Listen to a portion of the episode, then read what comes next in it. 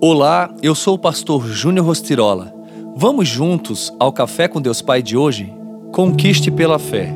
O Senhor apareceu a Abraão e disse: A sua descendência darei esta terra. Abraão construiu ali um altar. Dali prosseguiu em direção às colinas a leste de Betel, aonde armou acampamento, tendo Betel a oeste e Ai a leste. Construiu ali um altar dedicado ao Senhor e invocou o nome do Senhor. Gênesis 12, 7 e 8. Conquistar significa adquirir por força, vencer na guerra, conquistar uma terra estrangeira, vencer pela força, subjugar, conquistar o inimigo, ganhar ou obter com força, ser vitorioso, etc. Essa é uma palavra muito forte que por muito tempo também norteou a vida de muitos guerreiros de Deus. Para você conquistar pela fé, assim como Abraão conquistou, precisa de sensibilidade para ouvir a voz de Deus, disponibilidade para renunciar o conforto pessoal, obediência em fé, mesmo sem conhecer todos os detalhes, visão para enxergar o plano maior além do momento vivido dependência para confiar na providência e no cuidado de Deus, testemunho para influenciar outros que estejam perto de você.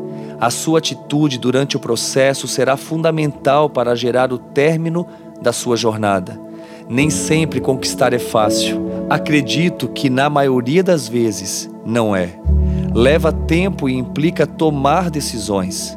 Mas quando temos a capacidade de conquistar, podemos vencer tempos difíceis.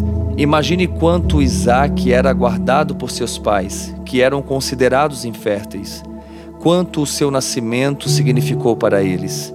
Há algo novo nascendo. Aquilo que é desejado por você se tornará realidade. Talvez você precise superar algo hoje, e o nosso Deus é um Deus de superação. É tempo de lançar toda a sua fé nele e crer que ele cumprirá todo o propósito na sua vida. E a frase do dia diz: Deus soprou vida em você, ele o coroou com favor. Você tem tudo o que precisa para cumprir o seu destino. Pense nisso e conquiste pela fé. Hoje eu quero orar por você. Curve sua cabeça, silencie por um momento e oremos. Pai querido, Pai amado, nós te louvamos e te damos graças nesse instante. Senhor, eu oro em favor desta pessoa que me ouve neste exato momento. Tu conheces o coração dela, tu sabes o que ela está passando. Muitas vezes as circunstâncias não sustentam a nossa fé.